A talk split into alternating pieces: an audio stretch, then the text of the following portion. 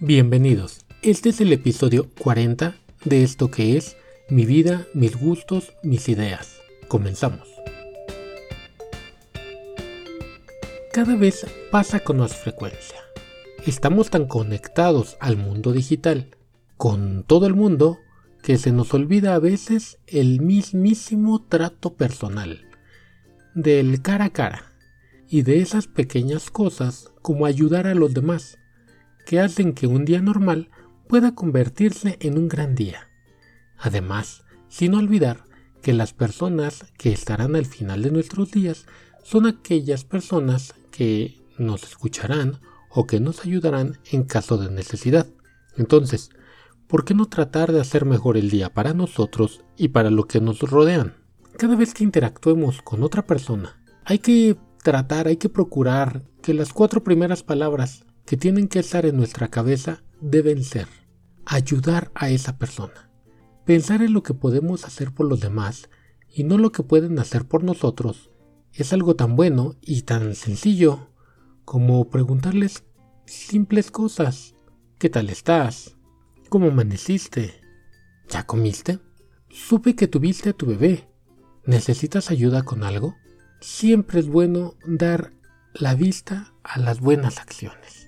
Sin embargo, puede suceder que si una persona es tan egoísta o desagradable que no merezca nuestra ayuda, aún así tratemos al menos de no hacerle daño. Quizá esa persona no se siente a gusto por mil razones de ser complacida, por lo que como dice el dicho, más sirve el que no estorba. Es bueno mantener una actitud positiva y recordar que cada cabeza es un mundo. Más tarde quizá cambie de opinión y nos mire para pedirnos ayuda o para estar con nosotros simplemente. Eso ya es bastante. Cuando tú ayudas a otra persona, estás demostrando la clase de persona que eres y estás creando el tipo de mundo en el que te gustaría vivir. Cosechas lo que siembras y bueno, ¿qué clase de persona serías si no tratases de dejar este mundo en mejores condiciones de como las encontraste? Día a día, Trata de ser un poco más amable y más sabio de lo que fuiste el día anterior. La sabiduría no se trata de almacenar conocimiento solamente, sino de analizar y comprender lo que sucede con nosotros y con nuestro entorno. Ser amables nos hace mejores, ya que todos dependemos de todos. En la naturaleza, esto es un equilibrio, y es crucial entender que formamos parte del todo. Así que sé tú mismo y trata de no ser egoísta y egocéntrico. En este caso, actúa como alguien que quiere cambiar y alguien que reconoce sus errores y que decide cambiarlos. A decir verdad, esto es algo complicado. Sin embargo, una vez que comienza ese cambio, no hay forma que se detenga, lo que nos lleva a expresar nuestra personalidad y autenticidad. Se refleja en nuestras sonrisas, y evidentemente en nuestras buenas acciones. Sé tan amable con los demás como lo es un cachorro y tan respetuoso como lo serías con tu jefe, ya que si bien es cierto que hay personas que nos sacan de quicio, es también notable que de la forma en que tratas serás tratado. Y creo yo que siempre es mejor escuchar con paciencia y tolerancia a los demás. Muchas veces hay amigos que quieren ser justamente eso, escuchados, o hay personas que necesitan y desean ser atendidos. Es bueno hablar con aquellas personas que hemos perdido contacto por algún conflicto o simplemente por falta de comunicación. Solo ten presente que a veces hay situaciones que no se deben forzar. Muchas veces no nos damos cuenta de nuestras capacidades. A veces, solo con saber leer y escribir ya podemos hacer mucho. Por ejemplo, ayudar a alguien a conseguir trabajo y es que en nuestro afán de ser mejores individualmente nos olvidamos de los demás, que quizá necesitan un empujón o una acción pequeñita por nuestra parte. Todos tenemos algún tipo de valor. Cada uno tiene algo especial y las personas buscan esa chispa, ese no sé qué, por el cual una persona es tan única, auténtica. Entonces, disfruta de tu muchosidad, no la dejes caer, sonríe y recuerda que todo lo que tú hagas para alguien va a ser algo fantástico.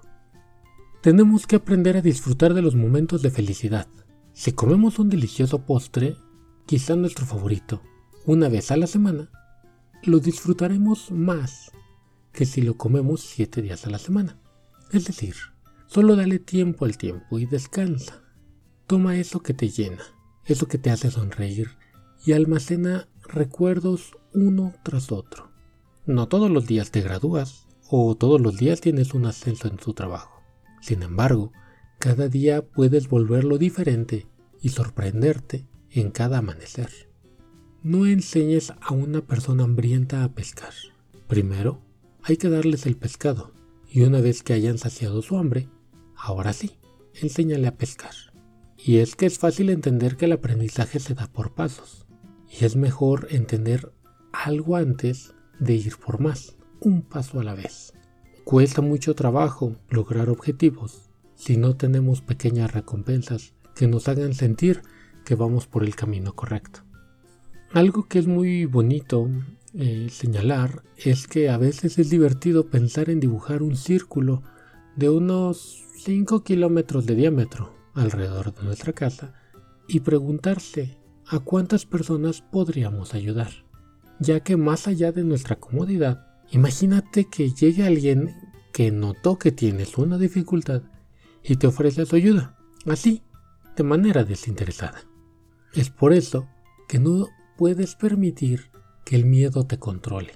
Una vez que esa sensación se ha apoderado de ti, puedes quedar en un muy mal lugar con cualquier cosa que hagas. Enfrentar el miedo y salir adelante ayuda a que cada uno pueda ser más feliz, ya que se conoce, conoce sus debilidades, así como sus fortalezas.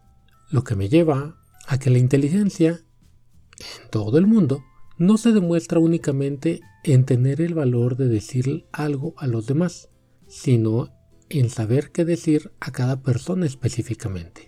No es crear chismes ni divulgarlos, es tener la convicción de que lo que vamos a decir son cosas que aportarán para bien. Si no es así, no tiene caso decir nada. A veces te enfrentas con personas que no son capaces de pedir ayuda, que no son capaces de brindar ayuda. Y no es que no puedan, es que tal vez tienen un poquito de inseguridad. Quizá es el caso. Las inseguridades, al igual que el miedo, pueden apoderarse de uno y de los objetivos. Entonces, ¿cómo pasa una persona de ser insegura a segura? En primer lugar, lo que tiene que hacer esa persona es demostrar al resto que puede confiar en sí mismo y dividir un gran reto en partes pequeñas, para así mostrar que puede manejar la situación. Este ejercicio funciona perfecto para todos los que tenemos a veces esas inseguridades que no nos dejan trabajar o que nos impiden lograr objetivos. Pasa principalmente en la escuela o en el trabajo, quizá en alguna exposición o conferencia. Y es que la mejor manera de captar la atención de alguien es hacerle una pregunta de lo que estaría dispuesto a responder por su propio interés. Sin embargo, también aquí radica que lo difícil es conocer a las personas. Por eso insisto en mantener el contacto físico, o al menos poner atención en cada oportunidad de charla. Podemos hacer que otras personas se sientan valiosas y con confianza en sí mismas si nos tomamos un tiempo para escucharlas. E incluso ocurre que de repente repetimos algunas partes de sus discursos, de sus palabras. Y es que pudiste captar su esencia, quizá te agradó, Quizá sentiste valor en lo que te dijeron. Esto último denotará en la otra persona gran alegría, ya que has puesto atención y que en verdad te interesaste en lo que dijo.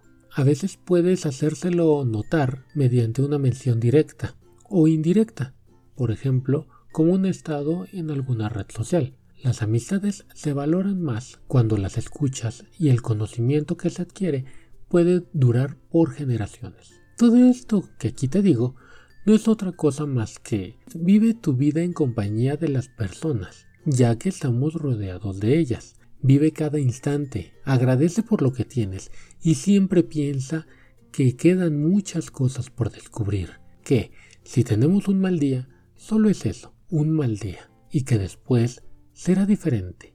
Vendrán tiempos mejores, que nuestras actitudes pueden cambiar. Y qué mejor que sea para bien. Es mejor ver a un montón de gente sonreír, ya que todo eso se contagia.